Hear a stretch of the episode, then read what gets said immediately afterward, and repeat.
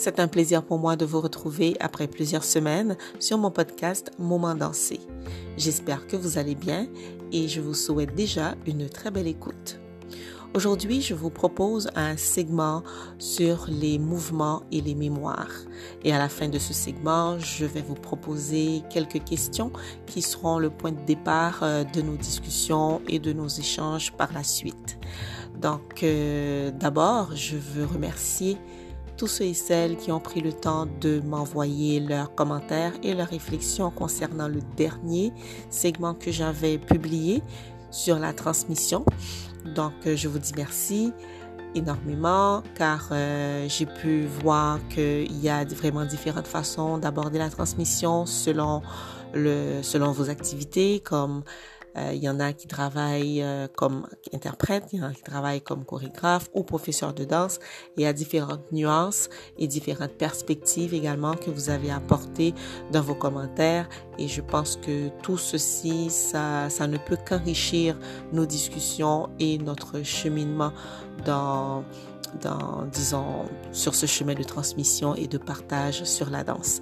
Car comme je dis souvent, ce podcast, c'est un lieu d'échange, c'est un lieu de discussion. Il n'y a pas de, vérité toute faite que nous abordons ici. C'est vraiment euh, proposer des, thèmes, euh, proposer des angles de réflexion et maintenant discuter par la suite avec les auditeurs et les auditrices. Donc, merci beaucoup de prendre le temps de, de partager tout ça avec moi. Donc, euh, comme je disais en introduction, on parlera aujourd'hui de mouvement et de mémoire et aussi de comment nos corps transportent ces mémoires car euh, notre façon de bouger pour raconter une histoire est reliée selon moi, à ce que notre, nos corps, disons, transportent comme mémoire ou comme bagage. Un bagage qui, je crois, est historique et culturel, qui est aussi empreint de récits, de pas et de sons qui nous informent sur notre identité.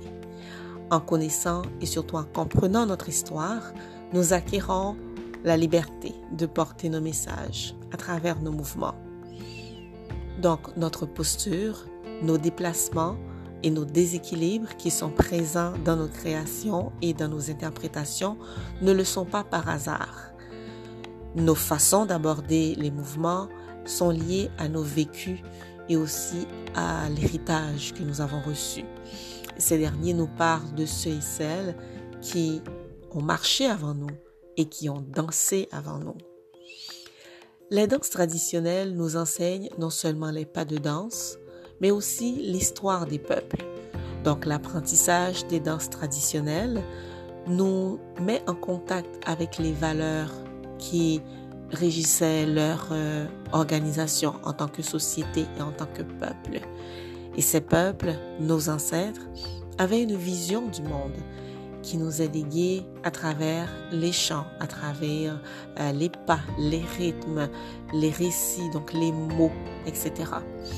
Nous sommes donc face à une abondance d'informations quand nous considérons les danses traditionnelles. Et ces informations constituent une richesse dans la création contemporaine.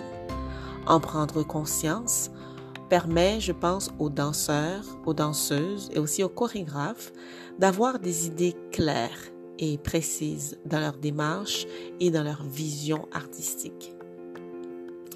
Maintenant, arrivent les questions que je vous propose.